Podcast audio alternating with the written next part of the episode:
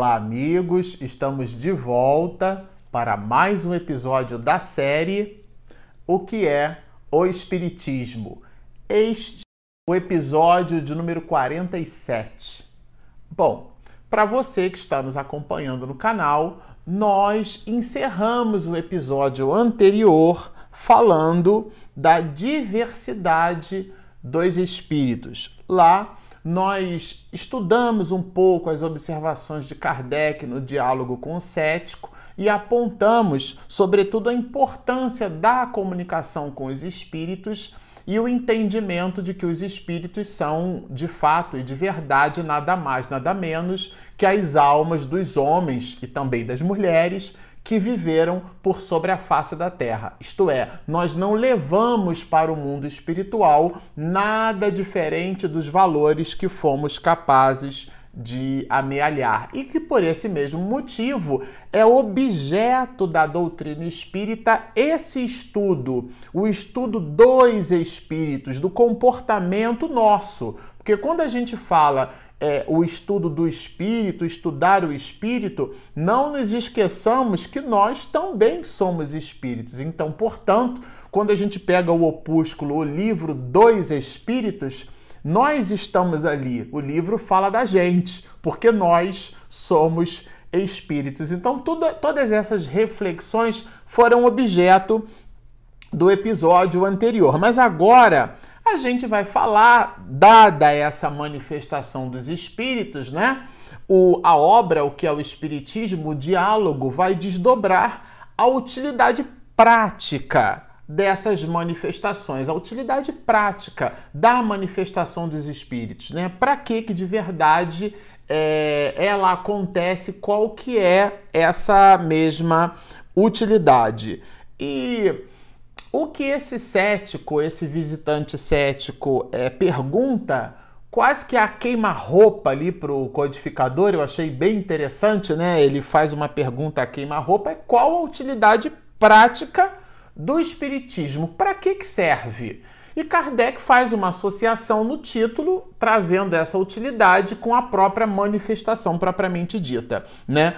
E, e, nessa pergunta ele se faz até assim um pouco arrogante, eu acho, né? Eu não fiz essa leitura no primeiro momento, não, mas depois eu fiquei pensando isso, né? Porque o, o, o cético, quando pergunta qual é a utilidade do espiritismo, e ele acrescenta, meio que corroborando a sua linha de raciocínio, já que até 19 séculos, é, de, isso considerando depois de Cristo, né? É, o Espiritismo nunca existiu, então, dado que o Espiritismo nunca existiu, é, ele também poderia continuar não existindo, já que a humanidade sempre existiu sem o Espiritismo. Essa que é a linha de raciocínio adotada por esse cético. Eu achei. É, bastante interessante a linha de raciocínio adotada por Kardec. Aliás, aqui, essa obra, o que há de também muito interessante nela é o raciocínio do codificador. É, esse raciocínio a gente também encontra muito fortemente no Livro dos Espíritos, através dos comentários que Kardec faz das notas de Kardec, da acuidade intelectual na formulação das perguntas que Kardec fez. A gente observa isso também no Evangelho segundo o Espiritismo, pela sabedoria do codificador em ter selecionado mensagens muito bem é, construídas por espíritos superiores, mas muito bem arranjadas pelo codificador. A própria obra A Gênese é um verdadeiro tratado aonde Kardec dá sua enorme contribuição na codificação, no Pentateuco, naquilo que nós não só os judeus possuem cinco livros, mas nós também possuímos, né, os espiritistas. Então, naquilo que nós, os espíritas, chamamos de Pentateuco.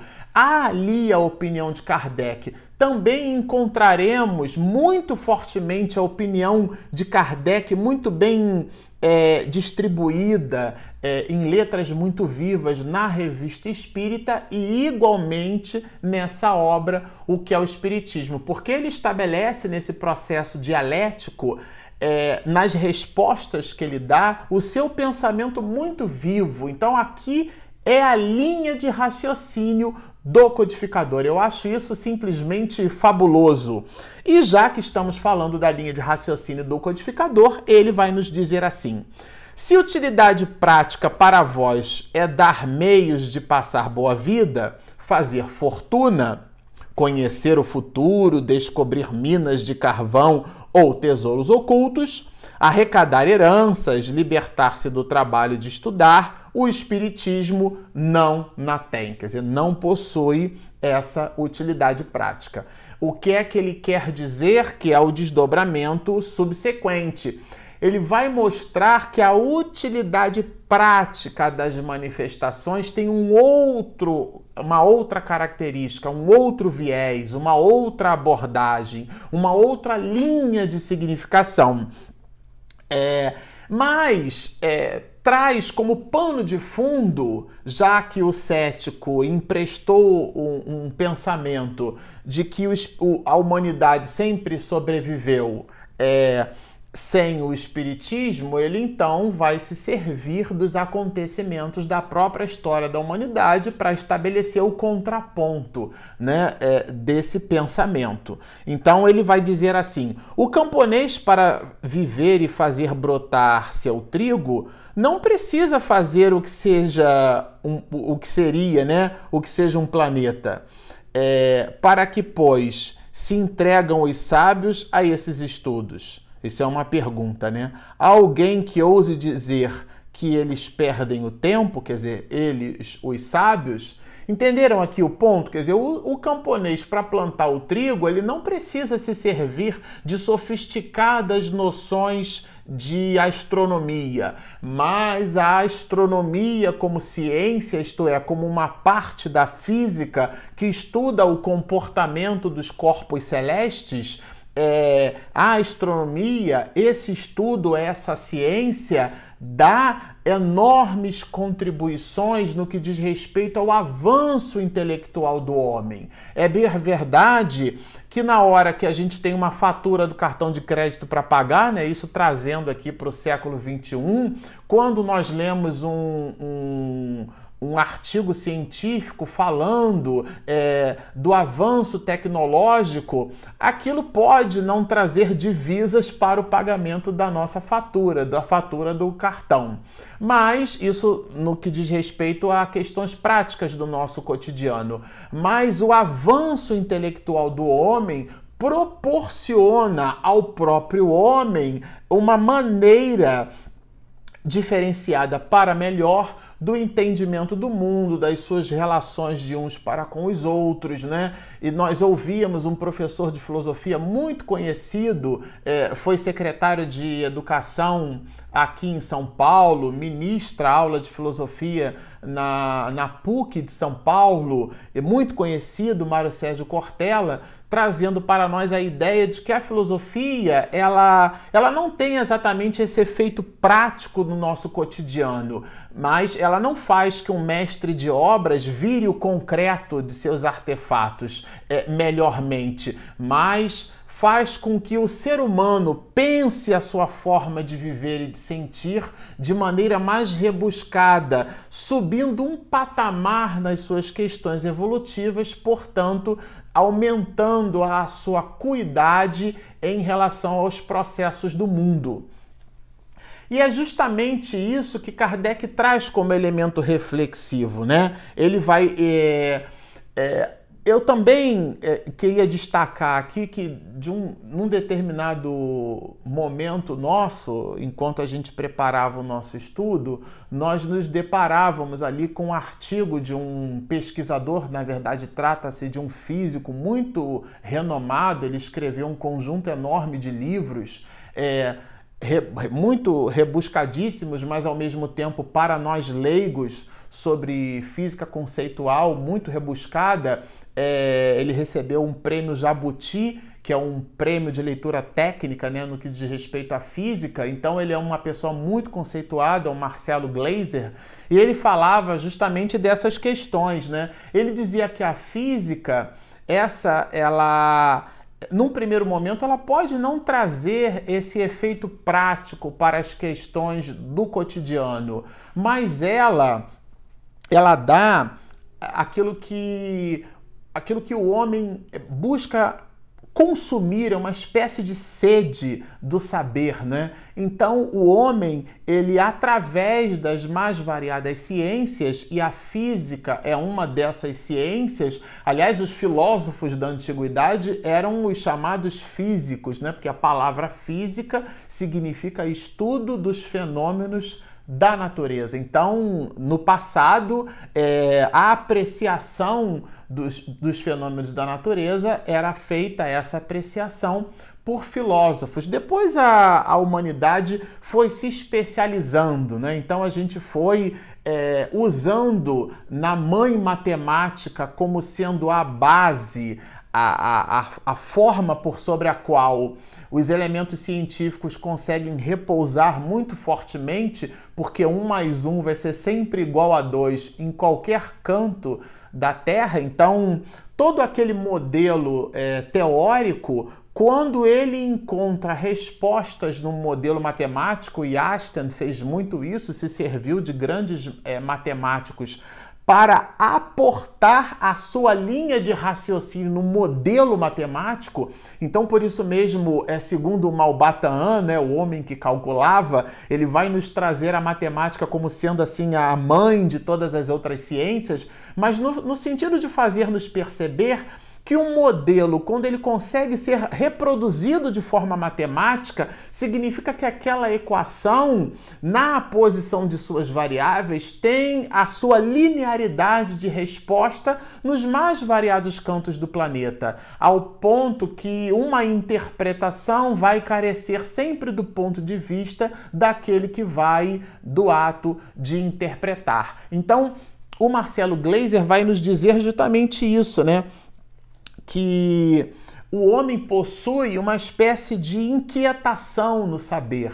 E a física, assim como as outras ciências, trazem respostas para essas mesmas inquietações e é justamente parte da resposta no que diz respeito à utilidade prática das manifestações que Kardec vai colocar como sendo um item de necessidade. Porque, repitamos, o camponês não vai se servir de um processo filosófico muito sofisticado para plantar trigo, mas a humanidade crescerá muito com é, essas mesmas linhas de raciocínio. Então, o desenvolvimento da inteligência, portanto, é algo que Kardec coloca nesse diálogo, na resposta para esse cético visitante, como sendo um grande trunfo desses processos, né? É, e a influência do mundo invisível. Porque o mundo invisível, isto é, aquilo que a gente não consegue perceber com os cinco sentidos, é a realidade grande e pulsante. O mundo espiritual não é um mundo extraordinário, é um mundo ordinário. Camille Flammarion, em Deus na Natureza, vai dizer que nada é, é, é extra. É, extravagante, nada está fora da natureza, né? Nada é, nada está é, de, vamos dizer assim, gravitando fora dos domínios e das leis que compõem os artefatos das chamadas leis naturais. Então, tudo está em a natureza. Não existe o sobrenatural, existe o natural. Então, o mundo invisível é igualmente na codificação, o Espiritismo traz isso muito fortemente para nós. O mundo invisível é essa abordagem. Ele faz parte a relação dos homens com os espíritos essa relação ela é facilmente explicada no entendimento das leis é, não é revogar as leis, não é aportar é, linhas de raciocínio é, extraordinárias ou extravagantes ou sobrenaturais. A minha avó dizia quando eu era criança assim: não, o homem nunca pisou na lua, né? Porque a lua é o mistério de Deus e está acabado. O meu diálogo com ela, no que diz respeito a esse assunto, se resumia a isso. No entanto, foi uma formidável educadora, né? Parte do nosso traço de caráter foi muito forjado em cima dos ensinamentos que nós colhemos com minha avó. Mas porque era uma pessoa de pouca letra, minha avó Maria não era considerada analfabeta porque sabia desenhar o próprio nome, né? na hora que ela recebia o pagamento, ela assinava. A, a pessoa que dava-lhe o pagamento imaginava que ela estava assinando o próprio o nome, mas ela aprendeu a desenhar o próprio nome. Então ela não era considerada analfabeta, mas vó Maria de verdade não sabia nem ler e nem escrever. Então, uma pessoa com poucas letras, como era o caso de minha avó, acreditava que determinadas questões não, é, essas questões não era possível ao homem conhecer e colocava no terreno do imaginário, do sobrenatural, daquilo que o homem não poderia visitar e Kardec faz justamente o movimento oposto, traz-nos a ideia da influência do mundo invisível como sendo algo de maneira ordinária. Vai nos dizer assim o codificador ele nos mostra a influência que o mundo invisível exerce sobre o visível e as relações existentes entre eles, como a astronomia nos ensina as que ligam os astros à Terra. Ele nulo faz, ele, o Espiritismo, né, nulo faz ver como uma das forças que regem o universo, portanto, uma das forças da natureza. É, e contribuem para a manutenção da harmonia geral. Então, portanto, não há nada aqui de sobrenatural. É... Agora, ele também vai falar aqui, Kardec, justamente que esse entendimento exerce uma influência. Que o Espiritismo, né, como utilidade prática das manifestações dos espíritos, vai trazer para nós aqui justamente essa influência moral e nós retiramos é, a seguinte expressão que Kardec coloca na sua resposta: o Espiritismo possui, porém, outra utilidade mais positiva. É a natural influência moral que exerce. Portanto, essa influência moral que estamos comentando é o entendimento, quer dizer, quais os desdobramentos do entendimento decorrente da percepção de que não há morte, só a vida. É, é, esse desdobramento que Kardec coloca que é justamente essa influência moral. Porque quando nós nos percebemos espíritos imortais, quando nós entendemos que seremos, ou melhor, colheremos no futuro aquilo que plantarmos agora, que nós interagimos com a misericórdia de Deus através da manifestação de suas próprias leis, então nós é, nos distanciamos dos sortilégios, nos distanciamos dessas querelas e buscamos um Deus mais justo, mais equânime e trazemos para nós todo o conjunto de responsabilidades por sobre os nossos próprios atos.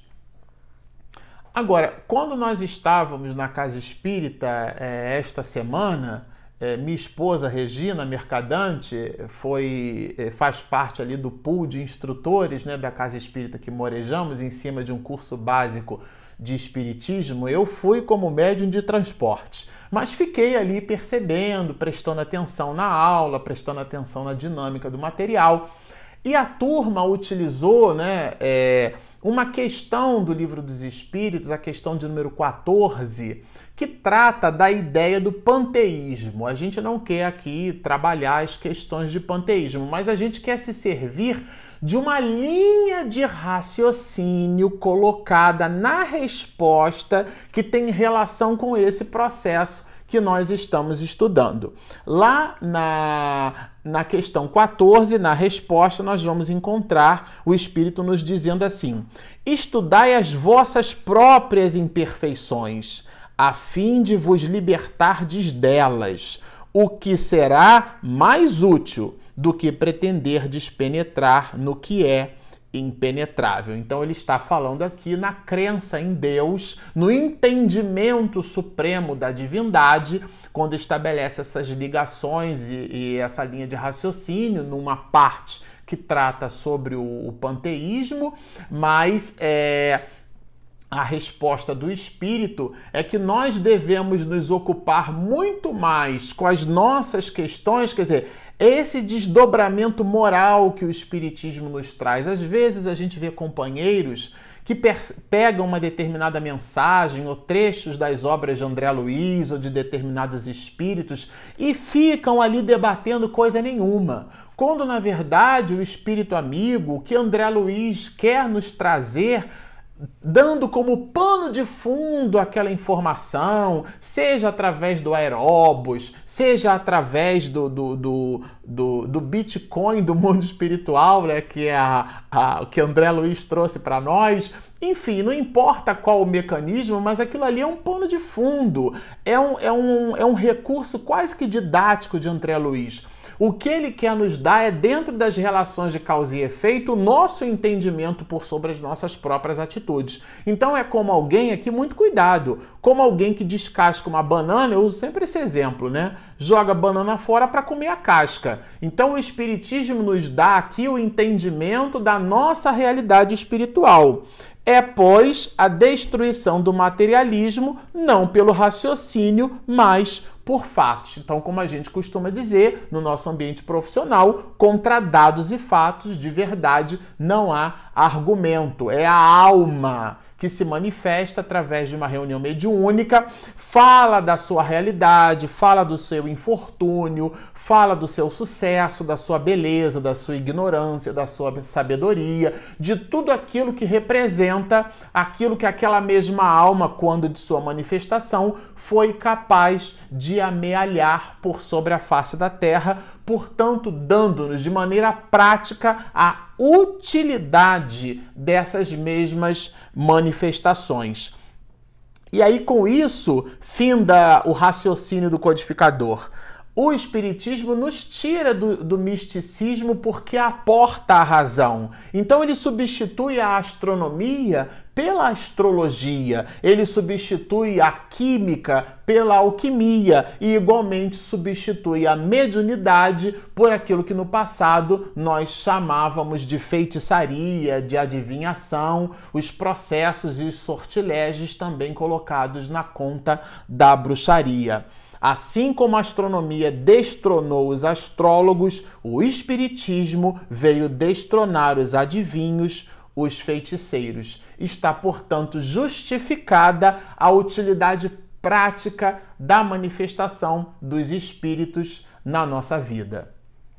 Bom, é isso, nós ficamos por aqui. Como vocês percebem, essa obra é deliciosa, é maravilhosa, mas fica o convite de permanecerem conosco. Se você está nos assistindo e ainda não se inscreveu no nosso canal, aqui embaixo tem um inscreva-se com um sininho do lado clica no sininho quando a minha esposa faz a edição caprichada, posta o material no YouTube. Você recebe de primeira mão para estudar conosco. Baixem o nosso aplicativo, nós também temos um app gratuito disponível na Google Play e na Apple Store.